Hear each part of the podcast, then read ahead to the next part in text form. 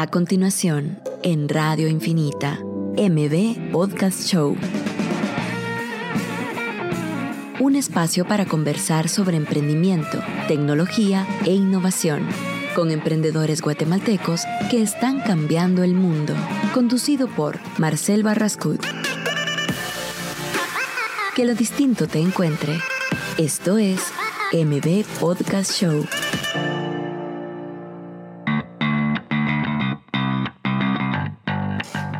Hola a todos, buenos, buenos días, eh, feliz martes 13.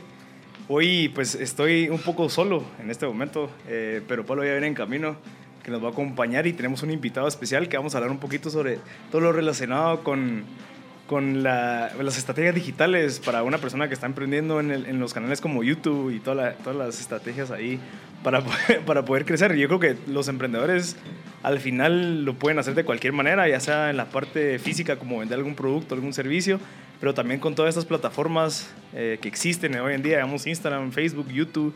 Eh, creo que hay muchas oportunidades que no están siendo tocadas eh, para crear contenido. Al final la creación de contenido es algo tan valioso como un producto en sí, ya que hay gente que está dispuesta a, invertir su tiempo en escucharte, en verte.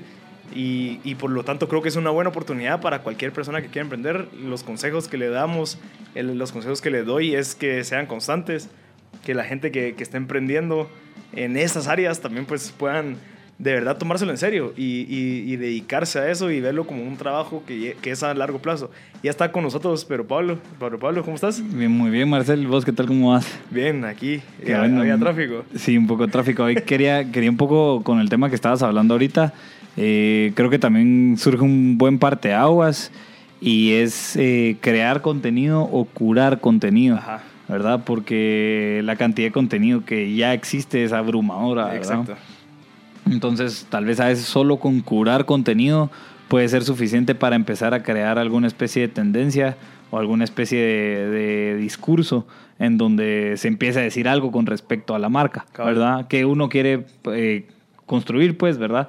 Eh, pero creo que es un buen parteaguas que mucha gente inclusive lo utiliza para sus, para sus herramientas y de, de comunicación y que es útil, al final es útil porque termina siendo más barato para las personas que en lugar de crear contenido, crear contenido requiere tiempo, requiere recursos, requiere edición, requiere de conceptualización eh, investigación. También. Investigación, exacto. Y creo que curar contenido también solo, eh, o sea, obviamente también requiere tiempo para buscarlo, pero también sirve para aterrizar en crear ese concepto con el contenido que alguien más ya haya creado. Sí, curar eh, lo, que, lo que se refiere es como traducir de manera adaptada a tu mercado. Sí, curación tal vez es como, o sea, seleccionar, ¿verdad? Seleccionar y filtrar eh, contenido que uno ya tenga, ¿verdad? O sea, que uno, o que uno busque específicamente de algo. Eh, eso sería básicamente filtrarlo. Ok, mira, la, la, idea es de que también la parte de la creación de contenido eh, es un arma de doble filo. O sea, al final te puedes invertir muchísimo en crear contenido, crear contenido, pero si no está bien curado, porque puede ser que yo tenga contenido, pero te lo digo de una manera que tal vez no es la adecuada, la gente no la entiende, la gente no, no, no sabe cómo aplicarla eh, incluso vos podrías curar tu propio contenido, o sea, escribir todo lo que tenés en tu mente y cómo lo convierto a, a, un idioma, a un lenguaje que la gente entienda. Sí, uno de los programas que tuvimos aquí precisamente, recordándolo, era hablando de, de estrategias digitales. Eh, y cómo, o de estrategias de comunicación en general y cómo tiene que haber también un periodo de aprendizaje de de los empresarios o de las personas que quieran comunicar algo en aterrizarlo de una forma en la que se necesite y se tenga que comunicar. Eh, obviamente no de primera instancia uno va a lograr comunicar lo que quiere comunicar, sino es un proceso iterativo de ir logrando lograr esa comunicación. Sí, y lo, y lo bueno de la parte de la, de la curación de contenido es de que vos puedes agarrar contenido que existe desde hace ratos, de, de, tiempo. O sea, desde al final yo creo un canal o yo creo, digamos, yo tengo una persona en específico que es un español que el contenido que él da son casos de negocios que ya existen, que ya pasaron. Que, y él lo que hace es de que traduce, digamos, asumo que agarra tal vez casos de Harvard, agarra casos que, que pasaron, no sé, tal vez de, su, de la gente que él conoce o los empresarios que él conoce.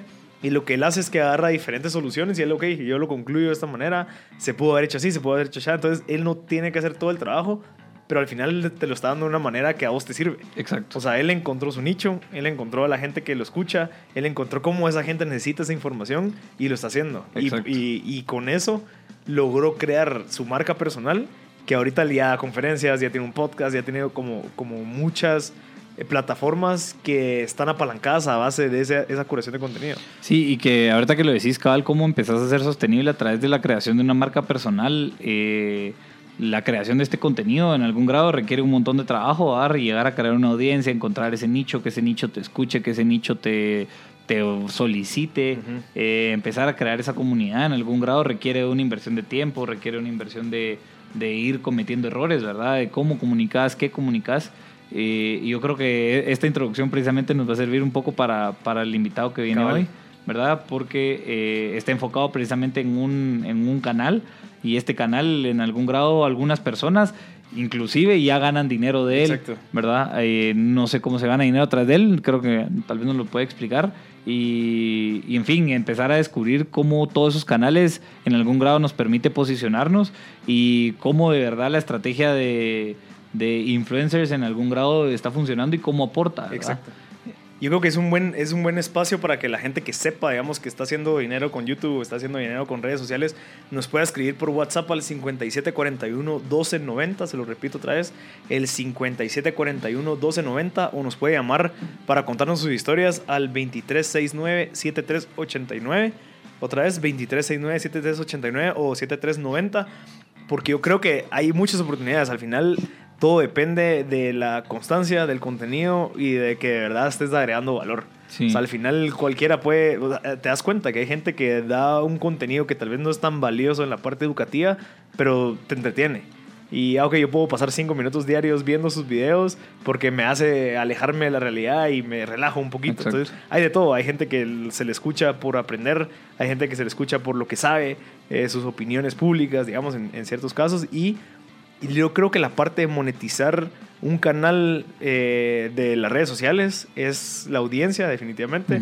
Creo que se empieza, o sea, lo, lo que uno tiene como principal objetivo es que las marcas te paguen por aparecer dentro de tu nicho. O sea, que, que sepan, mira, yo tengo 10 mil seguidores que me escuchan eh, o me ven todos los videos y yo sé que esos 10 mil, 100 les puede interesar tu producto.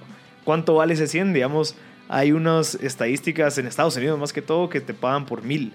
Digamos, vos puedes pagar desde 25 dólares a 35 dólares por mil. Entonces, si tenés 10 mil, pues 25 por 10, ¿verdad? Ujú. 250 dólares por ese mercado.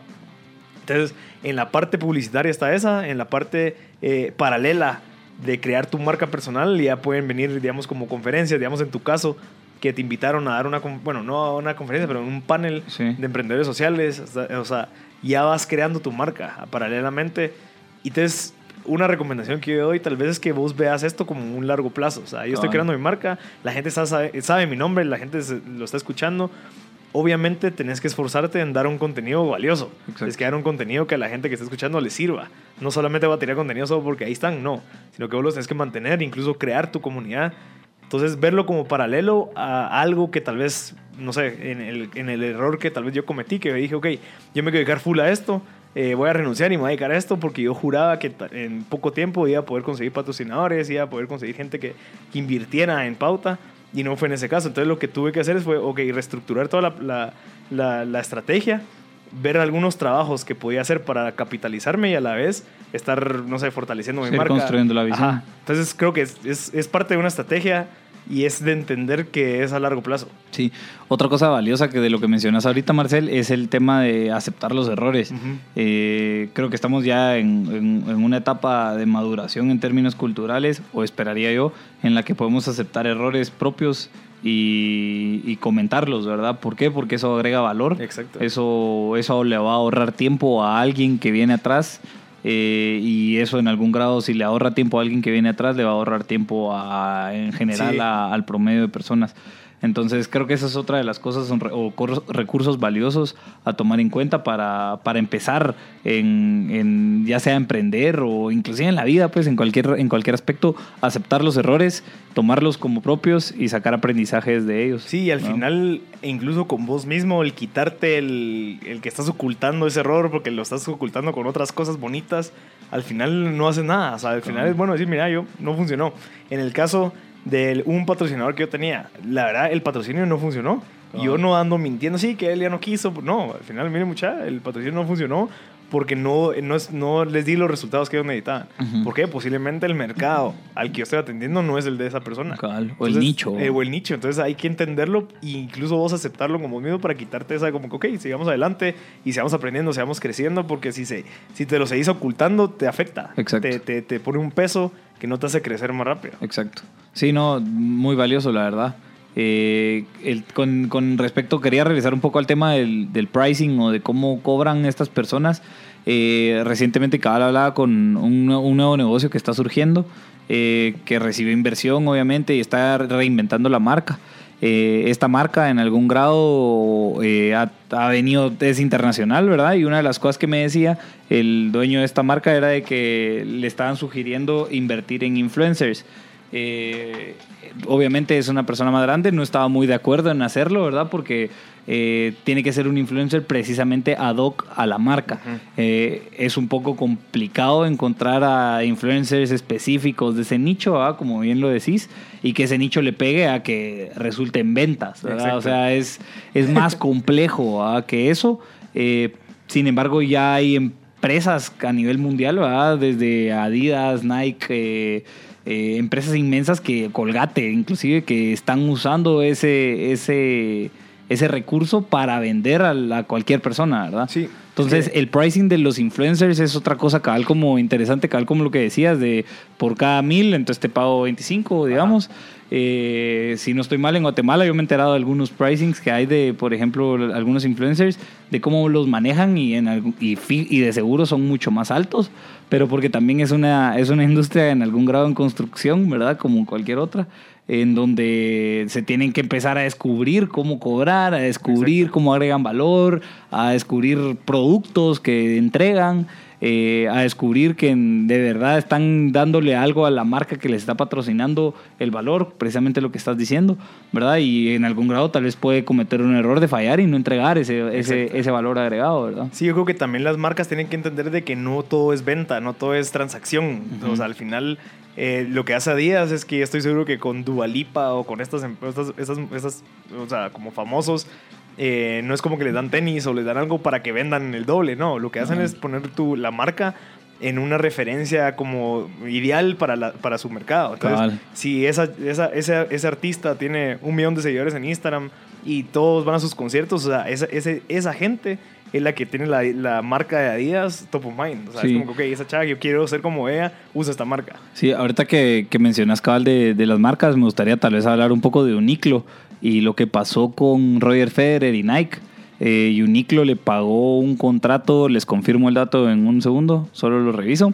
Pero eh, Uniclo le pagó, o sea, Roger Federer cambió de patrocinador de ser Nike, ¿verdad? Inclusive Nike había creado una marca RF, ¿verdad? wow. Con su logo y todo, como lo hizo, como lo ha hecho con LeBron James, eh, en algún grado con Jordan, eh, con Ronaldinho inclusive, o Tiger Woods, ¿verdad? Que todos tienen sus logos.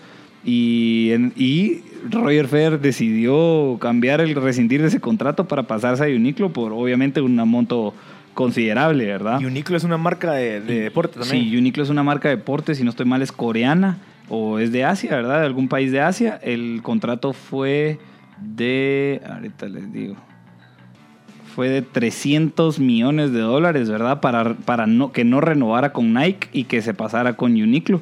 Entonces, digamos que ya está valorado a un grado así la influencia de un una posible persona en ejecutar ventas sobre esa, esa marca, ¿verdad?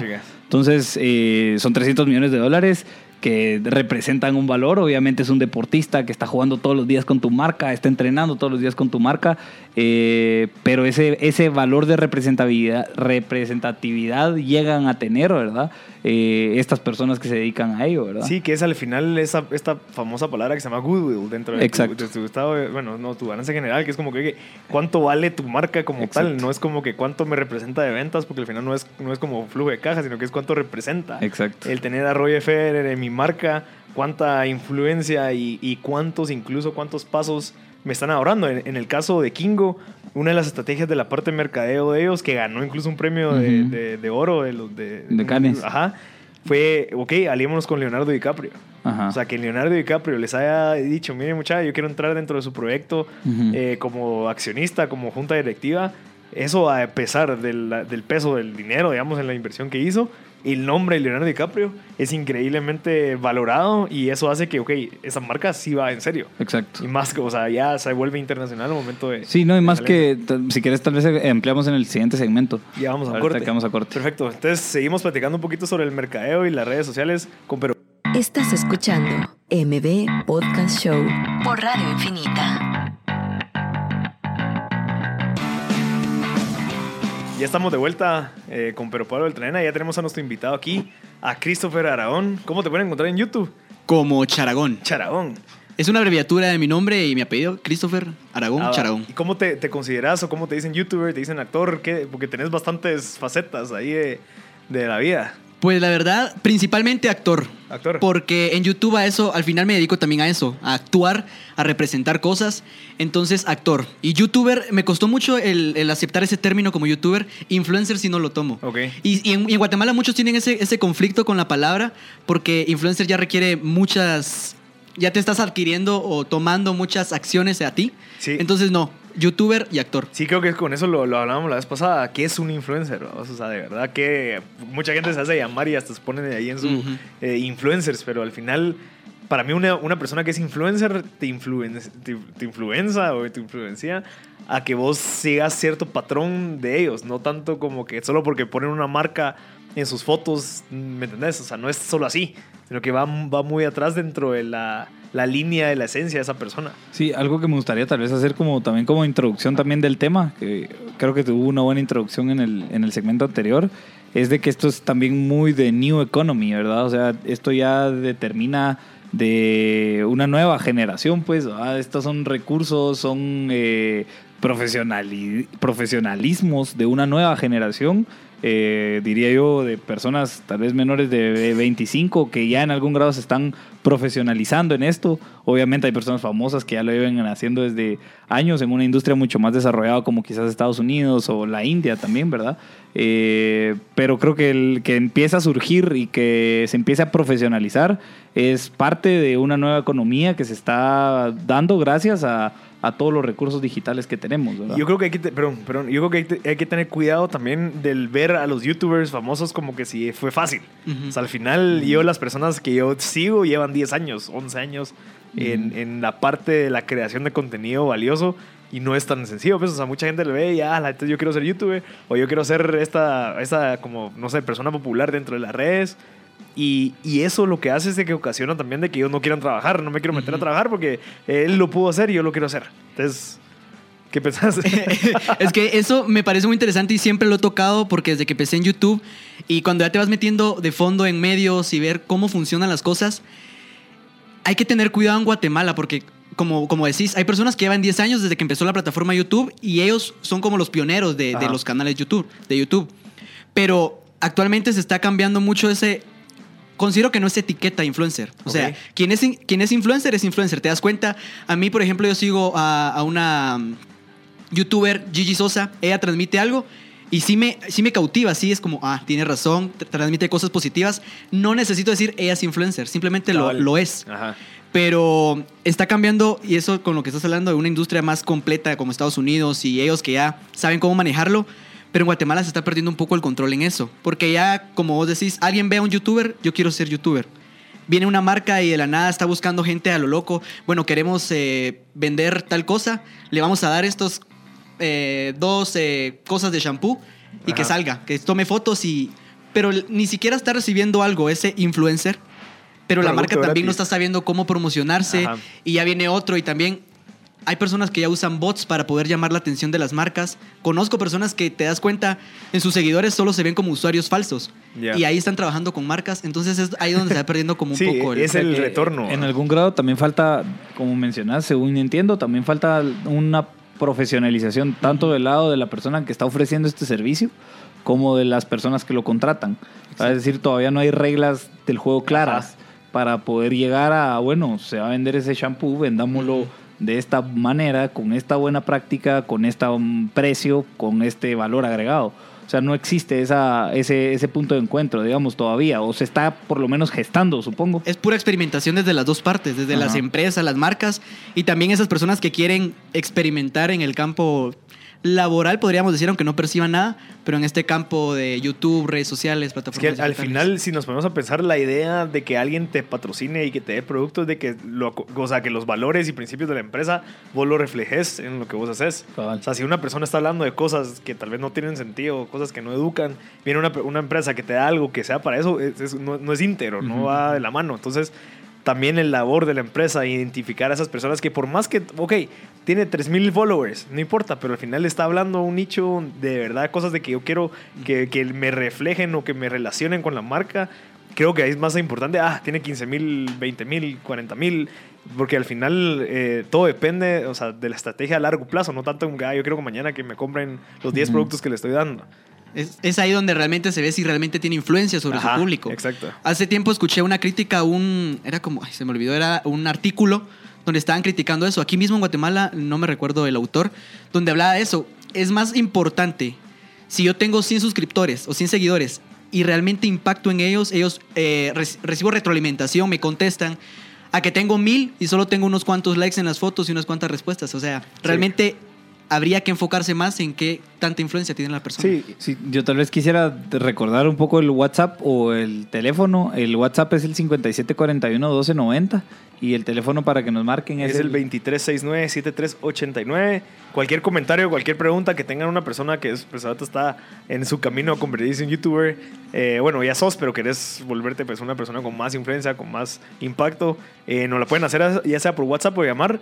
Una de las preguntas que te quería hacer es, ¿en qué momento decidiste, o sea, desde ser actor, decir, ok, puedo aprovechar esto, eh, grabarlo y compartirlo para entretener? ¿Qué, cuál, fue el- ¿Cuál fue ese momento? Pues yo empecé, eh, soy actor desde los ocho años que empecé a recibir clases de canto, y actuación. Eh, entonces, ahí, desde que estaba en el escenario, te das cuenta que la gente reacciona a lo que decís, a lo que haces. Se reían, a veces lloraban, y te das cuenta, o sea, cuando estás en el escenario, recibís retroalimentación inmediata. A veces me pasaba que yo estaba, eh, me Las tocó en una caras. obra, en Marcelino Panivino, yo era, eh, tenía unas canciones, entonces yo miraba a veces que la gente no se movía, no hacía nada, y le dije a la directora, no entiendo por qué la gente, no te fijes en la gente, no tenés por qué ver las caras porque vos actúa y si ellos reaccionan, enhorabuena, pero no tenés por qué fijarte porque ahí te descontrolan, te ponen más nervioso. Para eh, hace dos años en Facebook empecé, había un reto de tomar jugo de limón y sí, llegaban a 100 likes.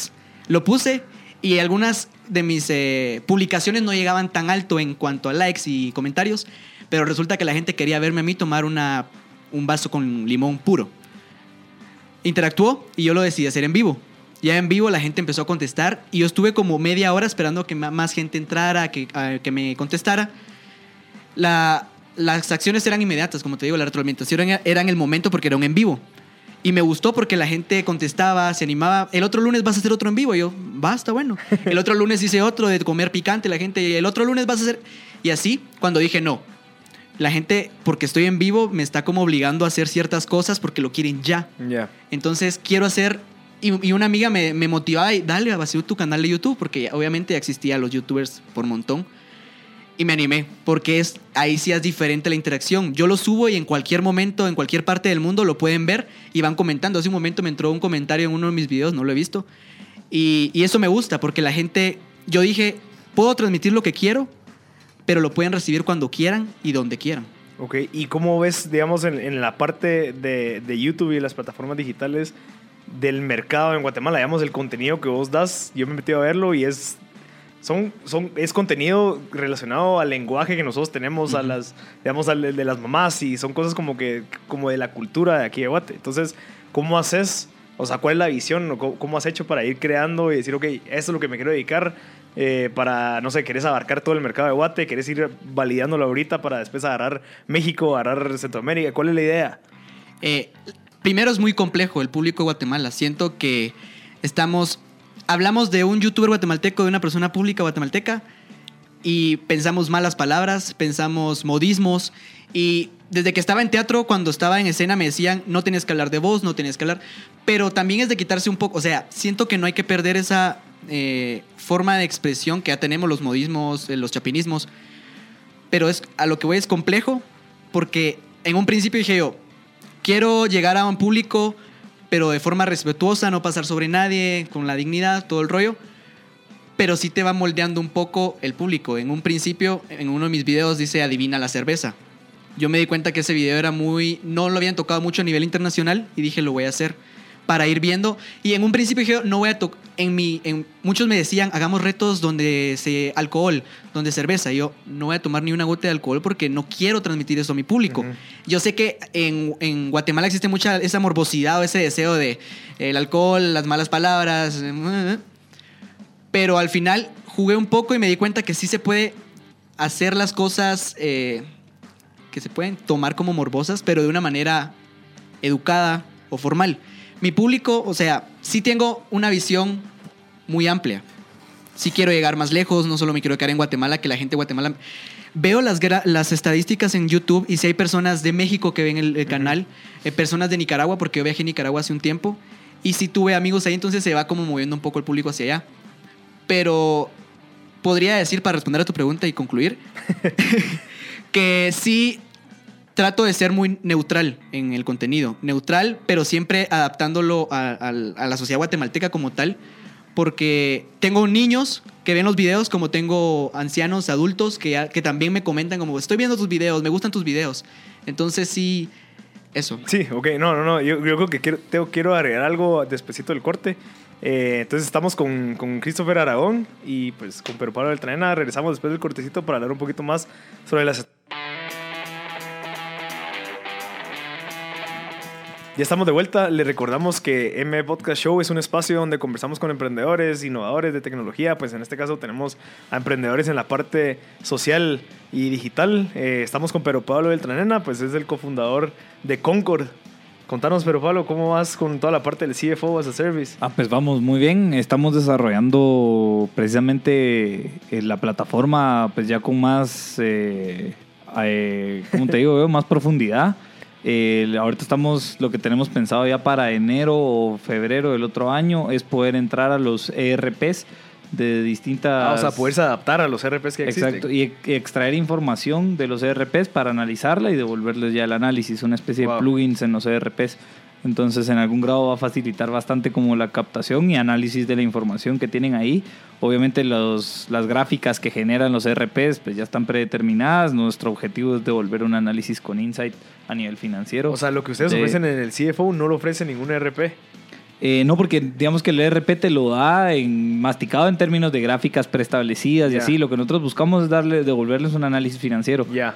¿Verdad? O sea, que- ¿cómo se dice eso? Que no es cuantitativo, sino que cualitativo. Ya Ajá. es la parte como que... Sí, y en algún grado termina siendo cuantitativo, pero ya con insights específicos. Ya. Entonces eso estamos buscando para, para enero, febrero, eh, poderlo ejecutar o, y ya estamos en, en, tema, en pláticas de desarrollo, ¿verdad? Para ello, igual de, de, de igual manera estamos eh, captando clientes de industria de servicios para eh, llevarles todas sus... Su, su, su- o sea, que vayan tendiendo a construir su departamento financiero. Ok, pero vos empezaste con los departamentos eh, de servicios. O sea, Exacto. las- no, Empresas nunca- de servicios. Todavía no te has metido en la parte de producto. No, los modelos financieros de una empresa de retail como una de una de manufactura y una de servicios funcionan muy distinto, Ajá. ¿verdad? Desde sus procesos de costeo hasta sus procesos de eh, administración de tiempos, eh, de manejo personal, solo funcionan muy distintos, ¿verdad? Por ejemplo, servicios, te enfocas netamente en los tiempos de los operadores para sacar costos del servicio que entregas, ¿verdad? Eh, ya en temas de manufactura, ya tenés como una cadena de valor para ejecutar un, un último producto, ¿verdad? Desde materia prima hasta ma- mano de obra y cómo esas se van intercalando hasta generar el producto, ¿verdad? Entonces, es, todo eso tiene procesos de costos, ¿verdad? Eh, que son, o en la medida que sí se tenga un ERP para que lo tenga medido, genial. Es más fácil para Exacto. Por eso digamos que nos estamos enfocando ahorita netamente en servicios y esperamos ya en febrero, enero del otro año poder tener, eh, entrar a los ERPs, extraer información y darles un análisis Perfecto. financiero. Perfecto. Eh, yo tengo una buena noticia. O sea, al final eh, acabamos de juntarnos ahorita con, con la editor, editorial con la que me junté Ajá. para poder escribir un libro de, de emprendedores. O sea, vamos a hablar a 30 emprendedores top de Guatemala eh, para hacer un libro. O sea, al final ese libro lo queremos hacer uno anual para estar buscando cabal a estos rockstars que están haciendo, teniendo un impacto en, en Guate y queremos hacer el libro. Ahorita pues lo tenemos plan- planeado tal vez lanzarlo en junio del otro año. Entonces ahorita toda la parte de la convocatoria, toda la parte de la edición y la, la, la, la coordinación con el escritor, que es la para presentarse a hablar con las personas, es bien interesante. O sea, es una... Es una es una aventura nueva, porque eso- Sí. yo nunca he escrito un libro, nunca ni siquiera había pensado cómo funciona, porque al final la idea que yo tuve de escribir un libro se la comenté al dueño de la editorial y dijo, mira, me interesa, entrémosle, entrémosle los Ujú. dos, eh, nosotros tenemos todo el know-how, vos tenés esta idea, tenés toda esta energía, eh, si querés, o sea, ya, ya visualizaste cómo lo querés, entonces echémonos la mano, entrémosle. Entonces, creo que es un avance que lo llevamos trabajando tal vez hace como cuatro o cinco meses y hasta ahorita, hoy en adelante ya tenemos como que es un nuevo comienzo. Una ruta. Es una ruta, ya la tenemos definida y pues van a estar viendo un poquito más de información aquí en la radio y en el podcast y en todas nuestras redes sociales. Así que espero que estén pendientes y si en dado caso tiene una persona que quieren recomendar que sea de que sea de verdad un emprendedor que esté teniendo un impacto positivo, ¿sabes? Yo sé que mucha gente me ha escrito y me dice, mira, esta persona está vendiendo esto, mira, esta persona está haciendo esto. Yo creo que sí, son emprendedores, pero creo que todavía no tienen una trayectoria, una historia que de verdad inspire y motive a las personas. Entonces, eh, si en dado caso saben de una persona que de verdad su trayectoria, su, su historia, el impacto que están teniendo va todo de, de la mano, creo que vale mucho la pena que me contacten para poder eh, considerarlo y meterlo en el libro. Genial. Ajá. Genial. Así que es parte de eso, ¿verdad? Excelente noticia. Ajá. Bueno, entonces si querés entremos a la parte de cómo, digamos, tu visión es ser una persona de youtuber, ¿verdad? Entonces, ¿cómo has pensado que puede ser rentable y poder dedicar full a eso? ¿Cómo funciona en, en- en dado caso? Bueno, eh, primero, algo que siempre he como tomado mucho en cuenta es que en Guatemala nos manejamos, no nos manejamos por millones. O sea, te das cuenta, los youtubers extranjeros se manejan por millones, tanto en suscriptores como en vistas. Ajá. En Guatemala tenemos a nivel, los más altos se, se manejan en 100 mil. Ajá. Cash Luna, Ronald McKay. Pero eh, cuesta bastante ganar en, ese, en, ese, en, ese, en esa cantidad de números. Porque, por ejemplo, yo tenía un video que subí a YouTube Rewind donde se, se reunieron todos los youtubers de Guatemala y tenía algo de PayPal, algo ahí eh, asociado con YouTube, Estados Unidos. En México ellos tienen YouTube México como bien, Google y todo está como bien conformado. O sea, ellos lo tienen a la vuelta de la esquina. Pero en mi caso hay muchas estrategias que se pueden hacer, eh, asociarse con, empre- eh, con empresas de, que también te pagan por tus videos. En mi caso yo estaba con YouTube como tal. Un video que llevaba 10 mil vistas me llevaba ganando 4 dólares Por las 10 mil. por las 10 mil. Entonces yo, bueno, es mucho, está bien. Eh, algo que, y los otros videos iban como por mil, ciento y algo, 200 algo. Entonces, era, yo considero que era poco para las vistas. Obviamente, son muy pocas vistas a, la- a- a comparación con otros youtubers. Pero eh, YouTube cambió su política a principios de este año, en febrero. Y tenías que tener alrededor de 4 mil horas, si no estoy mal, no me recuerdo. eh, y mil suscriptores. 40 mil horas vistas Ok. y, y mil suscriptores como mínimo. Ok, pero para ser considerado Para, para, poder, continuar con ese pago. O sea, a mí no me habían efectuado el pago de los 4 dólares porque a mí me los iban a- mandar, entre comillas, hasta que yo lograra tener 100 dólares. Ya me enviaban y me, y me iban a depositar en mi cuenta esos 100 dólares. Pero yo llevaba 4 dólares con 10 mil vistas en un video y otras mil en, en otros tantos. Entonces es rentable cuando se manejan en números grandes. O sea, Sí. no, no podemos decir en Guatemala yo voy a vivir y voy a... Porque una Yuya en, en México que se dedica a, cos- a cosas femeninas, se podría decir, se me olvidó la palabra. Eh, ellas sí pueden vivir por, de, de YouTube como tal porque sus números ya son altos, pero en Guatemala no podríamos decir que, que se puede vivir de eso. Mira, y el video de las 10 mil, o sea, que sí es, o sea, incrementando, ¿verdad? Que eso es lo que se espera. La idea es que te sigan pagando por ese video los 4 dólares. Ya no me pagan, ya no, esos dólares se perdieron. Porque como cambiaron la política y yo tenía tres, creo que eran cuatro mil horas de vista. Yo tenía 3.700 horas de vistas. Yo necesitaba 300 horas más que vieran mis videos para poder mantenerme con ese pago, pero como no, lo- no las Va, logré. pero la idea es de que entonces yo subo un video y ese video es el hit, todos los meses se incrementa, entonces me siguen pagando por ese video que subí hace seis meses. No es como que por mes, ah, ok, ya lo subiste, ya te pagamos, o te siguen pagando por videos antiguos. Algo de lo más utilizado es poner anuncios de Google, poner anuncios en tus videos en la parte de abajo, a los lados. Entonces sí, conforme lo siguen viendo, sigue incrementando como ese pago. Ok, sea, esa es la idea, de que los anuncios son los que atraen eh, ese pago, ese ok. efectivo. Eh, hay, hay una, hay una bueno, plataforma que se llama Patreon, no sé si has escuchado. Que, bueno, en la, en la época de antes, lo, cómo, ¿cómo es que surgían esas personas creativas que hacían pinturas, que hacían inventos y todo, si no podían venderlas al instante. Entonces lo que hacían era que buscaban como patrocinadores o inversionistas que confiaban en de que en algún momento ellos iban a crecer y que el contenido que ellos están haciendo, los inventos, las pinturas, pues eran, eran de, de valioso para la sociedad. Entonces surge esta plataforma que te ayuda a tener a 100 personas que te estén dando 5 dólares al mes, que te- se puedan suscribir, digamos, a tu... A, eh, tú, vos ofreces tu perfil y decís, mucha, métanse aquí y suscríbase con 5 dólares al mes para que yo pueda seguir trabajando esto. O sea, si en dado caso yo no logro meter patrocinadores, yo no logro, entonces en algún momento voy a parar porque tengo que pues trabajar y tengo que comer de otra manera. Entonces lo que, lo que esto hace es de que te ayuda a conseguir gente que ve tus videos y valora lo que estás dando y que ellos quieren, ok, quiero, quiero que él siga. Quiero, entonces le voy a dar 5 dólares. Entonces vos, de, de- no sé, si tenés 100 personas, te están dando 5 dólares al mes, son 500 dólares. Entonces la idea es conseguir a ese grupo de personas para que te sigan como patrocinando, para que sigas generando ese contenido, que es como un círculo virtuoso. ¿verdad? Entonces vos generás, me ayudas, yo te doy para que sigas generando y así va. Entonces así. es una opción. eh, obvio, la regularidad es que vos sabrás, ¿va? Pero Pablo, de la parte de la financiera, de dólares, toda la parte de la inversión de pagos, de tarjetas de crédito, todo eso que no puede entrar a Guatemala, ¿cómo funciona eso?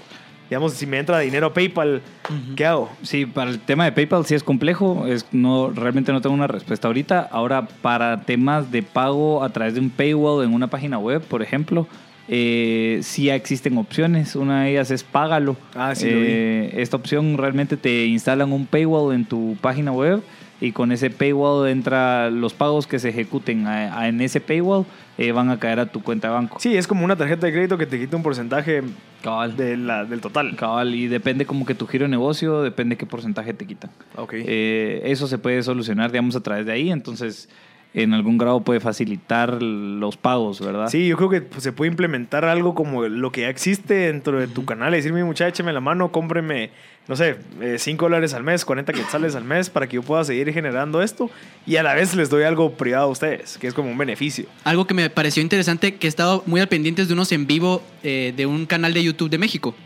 Que ahora ya te da esa opción de que donás directamente en el chat en vivo, mientras que está transmitiendo el canal de YouTube.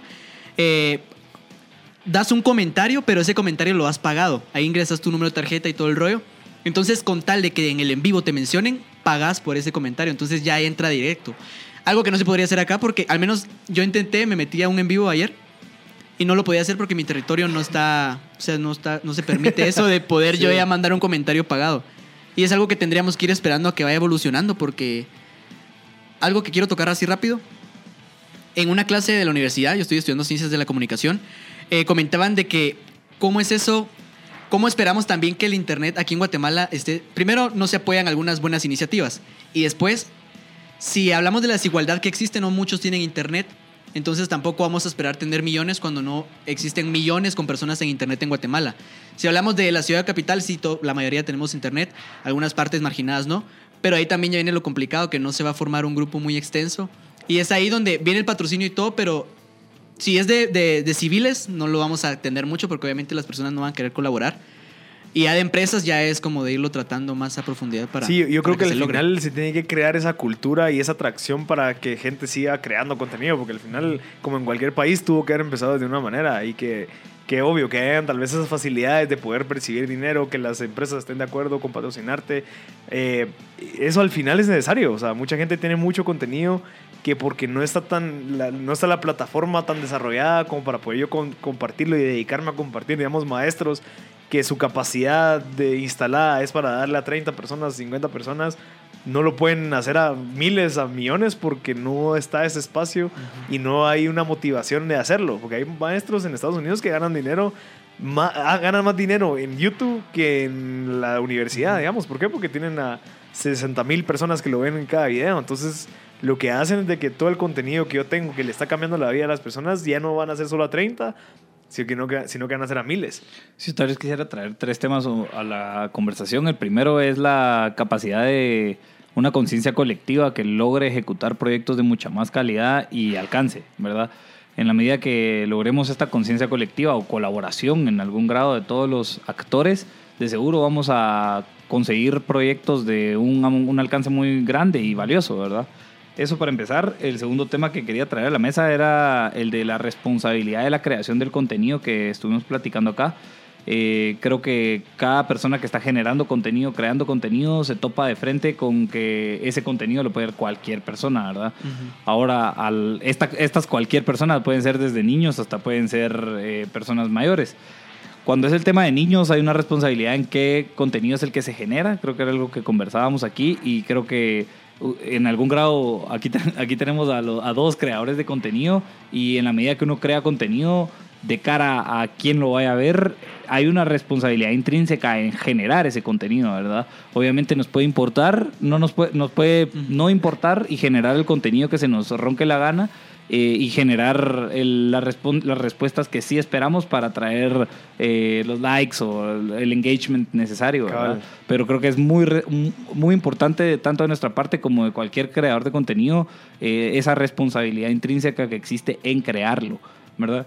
Y por último, es el tema del transhumanismo. Esto tal vez es, es un poco más, eh, más filosófico, pero, pero creo que hacia eso es una tendencia hacia donde va a migrar eh, el contenido y es de que los humanos vamos a hacer, vamos a terminar, como la tecnología va a avanzar tanto, ¿verdad? En el tiempo, eh, a través de herramientas tecnológicas que ejecuten todos los procesos que actualmente los humanos usamos para generar una actividad económica de vuelta, ¿verdad? Por ejemplo, un contador o un notario o un abogado. En la medida que esto avance, realmente tal vez puede que ya no sean necesarios los contadores porque ya tenemos conciliaciones bancarias automáticas con los bancos, que ya no sean necesarios los notarios porque se ejecutan eh, firmas a través de una aplicación que lo simplifique, etcétera, ¿verdad? Entonces, eh, cuando estos puestos vayan en algún grado desapareciendo, ¿verdad? ¿Qué es lo que vamos a transaccionar? Y la teoría posthumanista o, transhumanista lo que dice es de que vamos a empezar a transaccionar arte o vamos a empezar a transaccionar eh, sensaciones, ¿verdad? En algún grado ya lo hace Spotify, ¿verdad? Spotify ya nos vende sensaciones a través de playlist, ¿verdad? Y eso yo diría que es un primer ejercicio eh, eh, transhumanista, ¿verdad? En donde ya estamos recibiendo sensaciones, donde puedes buscar una playlist, igual ya estás pagando por esa sensación, ¿verdad? Ya estás pagando una recurrencia mensual por recibir música curada de alguna manera, en alguna especie de playlist, en alguna especie de actividad. O sea, ya, ya se empiezan a ver brotes de esta, de esta como, como especialización. Entonces, eh, más enfocado precisamente como a la generación de contenido, es precisamente trasladar sensaciones. Y, y creo que eh, hablando de los transhumanistas o de la teoría transhumanista, es, eh, o sea, hay brotes de que va, puede empezar a suceder y, y solo hay que, hay que estar conscientes también de ello, que las, se tienen que llegar a profesionalizar en algún grado todas estas transacciones entre temas más cualitativos que cuantitativos. ¿verdad? Sí, al final lo que vos estás vendiendo no es tanto algo que vos vas a poder tener en tus manos, sino que es algo que vas a, que literalmente te entra y que se te puede caer en la cabeza. Entonces va muy relacionado con el punto número dos de la responsabilidad del contenido que estás brindando. O sea, al final, eh, sí, depende de la, la persona, pero por, por medio de, de- Hay gente que tal vez no tiene los mismos fines o la misma gana de querer aportar a la sociedad y solamente quiere hacer algo que le gusta, pero sin el fin de poder de verdad dar algo de, vali- de- algo. de, valioso. ¿va? Entonces, tener esa responsabilidad es algo interesante. Creo que la gente lo valora, el de que le estés cambiando la vida de, de cierta manera. Puede ser que sí, eh, yo te estoy entreteniendo, yo te estoy matando la risa y yo te estoy, eh, no sé, recordando momentos donde yo estaba con mis cuates y insultamos y todo eso, pero está bien. Pero lo que necesita de verdad un país, especialmente como el nuestro, es, ok, ¿cómo hago para que esta persona se supere? ¿Cómo hago para que esta persona de que esté triste pase a estar feliz, pero de una manera sana? No tanto de una manera morba, como vos, morbosa, como vos decía. Entonces, entender eso creo que va muy relacionado con ese punto. El tercero, creo que lo leí o lo escuché, es de que el contenido al final es gratuito. O sea, al final curar contenido, como estábamos diciendo nosotros, es de, invertir tiempo porque existe y es un, es un océano azul de que la gente siempre está buscando qué onda, Ah, cómo, cómo hago para, para, para pasar el tiempo, especialmente si, si me das un contenido que yo lo entienda. O sea, puede ser que estén hablando de la política de Estados Unidos, pero si me lo pasas en caricaturas y me lo haces en cinco minutos con los puntos objetivos para que yo me, yo me entretenga y quiera seguir investigando, creo que es una manera, como hablamos en el primer segmento, de curar contenido. Entonces, Exacto. vamos a ir un corte y regresamos un poquito más con Charagón y Pero Pablo Berta.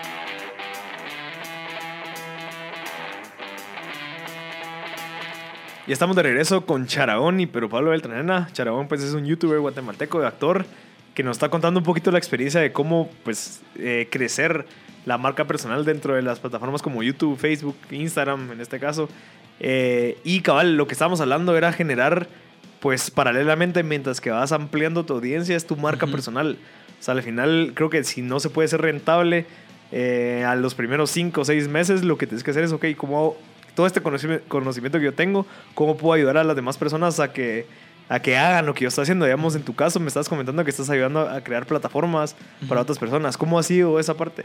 ¿Plataformas cuáles? No sé, me dijiste, ¿estás creando canales para otras personas o no? Ah, no, no. Creo contenido para un canal eh, en una empresa. Ah, bueno, va, esa parte es, es- te pagan por hacer eso. Sí. Ah, bueno, entonces ya es como un tra- es mi primer trabajo prácticamente Exacto. formal. O sea, al final es ver, o sea, ser, ser suma- sumamente creativo como para poder seguir haciendo lo que estás haciendo dentro de tu misma línea. En mi caso, es que yo estoy ayudando a instituciones y a, a personas individuales a hacer sus podcasts. Ujú. Entonces, ok, entonces eso me hace a mí tener un respiro, percibir ingresos para poder reinvertirlo y seguir creciendo esa audiencia pensando que en un año o dos años va a haber interés suficiente como para conseguir patrocinadores, ya que tu marca valga mucho más. Entonces, la idea, que estoy seguro que vos también, pero Pablo, es, es pensar a largo plazo. O sea, vos me contaste que dos años después, hasta ahorita, tal vez estás percibiendo un salario. Digamos, eso, eso, es, eso es lo que conlleva ser un emprendedor. Sí, y yo creo que ahorita escuchándote, cabal, me- se me venía a la mente, cabal, como que qué especies de trabajos ejecutamos eh, en la medida que fuimos encontrando el sweet spot de donde agregamos valor. Y obviamente es un proceso, ¿ah? Obviamente tal vez ahorita lo estás descubriendo en que agregas valor en producir eh, videos para una empresa. Eh, tal vez después descubrís a través de esta iteración, descubrís otro valor agregado que puedes empezar a, ejecutar de la misma manera con vos, ¿verdad? Porque empezar a crear una plataforma donde las eh, instituciones puedan trasladar su conocimiento a través de una forma auditiva y que lo puedan escuchar con total eh, tranquilidad y con una plataforma bien montada, con un proceso de producción, con etcétera. En la medida que lo vas generando, ¿verdad? Y lo van aportando, eso es como que ahí van encontrando sweet spots donde de verdad están agregando valor, ya sea instituciones o personas, ¿verdad? Ya sea público o creador de contenido, ya sea, eh, etcétera. O sea, creo que es un proceso natural de ir encontrando el valor eh, y esto sí es el mercado es el que lo valida y es la primera etapa cabal de la creatividad de un negocio, ¿verdad? Cómo la creatividad es la que te sostiene. Eh, hasta que le llegas a un punto de institucionalizarlo, Cabal. ¿verdad? Eh, en la medida que, lo, que logras esa creatividad, esa creatividad es la que tienes que ir encontrando ese sweet spot de decir, ah, va, esto es lo que voy a vender, lo voy a vender así y lo puedo institucionalizar así y entonces va a ser un servicio, un producto, etcétera. Sí, mira, yo, yo creo que vos y yo estuvimos en la misma como trayectoria, que es, eh, aquí es donde la gente débil se queda. O sea, la gente que, ok, se da por vencida es donde se. Aquí en esta, en esta etapa donde, ok, no, yo juraba que me iba, YouTube me iba a pagar a mí para poder seguir creando videos. Yo juraba que a mí me iban a encontrar patrocinadores y iban a querer, ok, no pasó eso. ¿va? Entonces, ¿qué tocó? Ser creativos. Pero esa parte de ser creativos es una gran característica de los emprendedores porque eso hace que, de verdad, no están enamorados de la solución, sino que el problema como tal, que los hacen ser resilientes y estar o sea, dispuestos a, ok, no funcionó de esta manera, probemos otra. Y no funcionó, ok, ve- veamos otra, porque al final estás tan apasionado por lo que estás haciendo que nada te puede parar, literal. es donde tenés que romper esas barreras también culturales de todo. Tenés que darte cuenta. Yo no he formulado bien como esa mi frase, pero sí lo he ido pensando de que si no existe una oportunidad, la tenés que crear.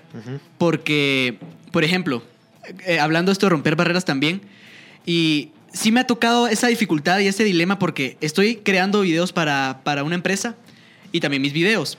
¿Qué pasa? De mis videos fue donde esa empresa me, me conoció, Exacto. me supo. Entonces es como, empecé a descuidar Charagón, mi canal de YouTube, y me empecé a sentir como, no puedo dejar a la gente que me está siguiendo. También pues, llega un momento en el que muchas personas, Rubius, un youtuber eh, español, se tomó dos, tres meses sin subir videos porque él necesitaba un respiro. Me tomé el respiro Charagón para poder crear contenido para la empresa, pero llegó un punto en el que dije, bueno, voy a balancear. Ahorita estoy descuidando un poco lo de la empresa, pero quiero seguir, pero ya estoy echándole ganas punta a Charagón, porque fin de año también es un- eh, ya es donde todos están de vacaciones, puedo eh, echarle ganas. Eh, esto de la- lo de las oportunidades y de ir cambiando y generando cosas nuevas también influye. A mí se me dio la gana, yo quería practicar telas, lo que hacen en los circos, los que se practica como deporte, pero también pole dance. ¿Qué pasa? En Guatemala muchas personas, eh, o sea, pensás en un tubo y ves prácticamente una mujer y eh, va a bailar tubo y Ajá. lo quise ver como algo entre porque yo quería experimentar cómo, es- cómo es eso.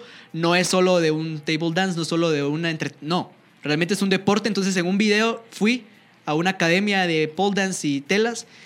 Y dije, me voy a arriesgar, no sé qué opiniones van a tener. Creí que van a, a venir eh, opiniones muy fuertes porque en un país tan machista. Sí. Pero dije, vale la pena el riesgo con tal de generar algo que impacte. Tanto para las personas sepan que eso no es solo de ir y dar vueltas en un tubo como... eh, Como en las películas. Como las películas, sino Ajá. que realmente es un deporte y necesitas... ah, Yo pasé como una semana con dolor de Sí. todo el cuerpo. Y es eso, como lo estás Sí, diciendo. de- crear oportunidades. donde ya te das cuenta que puedes ir cayendo, encontrar otra, otra oportunidad para Sí, poder y eso te pasó a vos. O sea, ustedes encontraron la deficiencia de este tipo de información y de una manera de, con procesos lineales y que sea automatizado. Eh, realmente os- todavía seguimos afinando los procesos, es algo que, que creería yo, se dice que son como que están escritos en piedra, pero... Siempre pero, hay que estarlos. O sea, los procesos por definición hay que estarlos actualizando. Eh, y yo creo que con respecto a lo que me decís, me parece muy interesante el tema de votar paradigmas. Es, eh, es, es valioso votar paradigmas en cualquier emprendimiento que, que uno decida eh, ir a afrontar, porque sin votar paradigmas no estás yendo a, a resolver el problema, que es lo valioso que dice Marcel, de que hay que estar enamorado del problema, no de la solución, porque si estás enamorado de la solución, no vas a llegar a Te nada. votan pues, la ¿verdad? solución, te votan tu solución Exacto. y ya no, no tienes nada más que seguir, que, porque el problema siempre, siempre es como, como que va cambiando y, ok, ya no funciona así, ahora, ahora, ellos quieren, ahora, ahora ellos tienen menos capacidad de atención, bueno, entonces hay que reducirlo, hay que ver cómo, entonces siempre va cambiando. Cabal. Y mira que ahora ya no- ellos ya no escuchan ahí, sino que ahora solo es video, entonces vos tenés que ser sumamente creativo, pero si vos tu solución Flexible. es, ah, yo quiero hacer videos chistosos, ah, ok, pero ah, ¿cuál es el problema? O sea, ¿qué es lo que estás queriendo satisfacer? Entonces, el- si la solución te la botan, nada, mira, fíjate que no, ya, ya está este chistoso y es mucho más chistoso que vos. Ujú. Cabal. Ah, pucha, entonces ya, ¿qué onda? verdad? Porque al final mi era la única, entonces creo que vale más la pena, de verdad, qué es lo que estás brindando al consumidor final en este caso. Que, que, que, que es un, o sea, que es un problema que vos estás satisfaciendo. Entonces, creo que vale la pena agregar eso. Eh, ya estamos a punto de terminar. Eh, Charabón, muchas gracias por tu tiempo. No, buenísima y, onda. y tu contenido, ¿cómo te pueden encontrar en las redes? En general en las redes como Charagón. Ok. Charagón en YouTube, en Facebook, Instagram y Snapchat. Snapchat ya está muriendo poco a poco. Ahí está como que Ah. quiere todavía dar sus pasos como de que sí o no. Pero ahí me pueden encontrar Charagón. Ahí tengo videos de preguntas en la calle, sketch y de todo un poco. ¿Qué le, Retos qué- también. ¿Qué le recomendás a la gente que quiere empezar un subcanal de YouTube o quiere empezar a, a hacer un YouTuber? ¿Qué que se anime a hacer cosas diferentes. Ah, Es complicado, lo sé, porque actualmente cuando ya existen tantos retos, ya existen tantos videos, es complicado innovar, hacer cosas nuevas, pero que se anime, porque yo pasé como dos, tres meses, hago o no hago, hago o no hago, yo canal de YouTube, ahí estoy, lo hice. También he tenido como el hago o no hago, invito a tal persona, eh, le hablo a tal marca. Y ahí lo hemos logrado. Ahí pueden encontrar, para no decir marcas, vayan a mi canal. Ok. Y hay algunas marcas con las que he trabajado. Tal vez no he percibido mucho, pero yo sé que ese es el comienzo. Es Ok. dar un Mira, paso. Y un- uno, algo que quería agregar antes de, de- de meter a Pero Pablo es el hecho de que vos estás empezando algo requiere constancia. Por más que no Mm. sepas y no tengas el 100% definido cómo va a funcionar, con que empeces, aprendes y vayas renovando, es parte del éxito. O sea, de verdad que vos digas, ok, toda la semana voy a sacar mi video. Toda la Sí. semana lo voy a hacer y, y lo, voy a, lo voy a terminar de una manera positiva. Pero Pablo, ¿cómo te pueden encontrar a vos y Eh, a, a Pedro, Concord? Pedro Pablo S y ecosistemaconcord.com. Perfecto, les recuerdo que los jueves sacamos el episodio de M Podcast en Spotify. Nos pueden encontrar como M Podcast. Muchas gracias a todos. Thank you.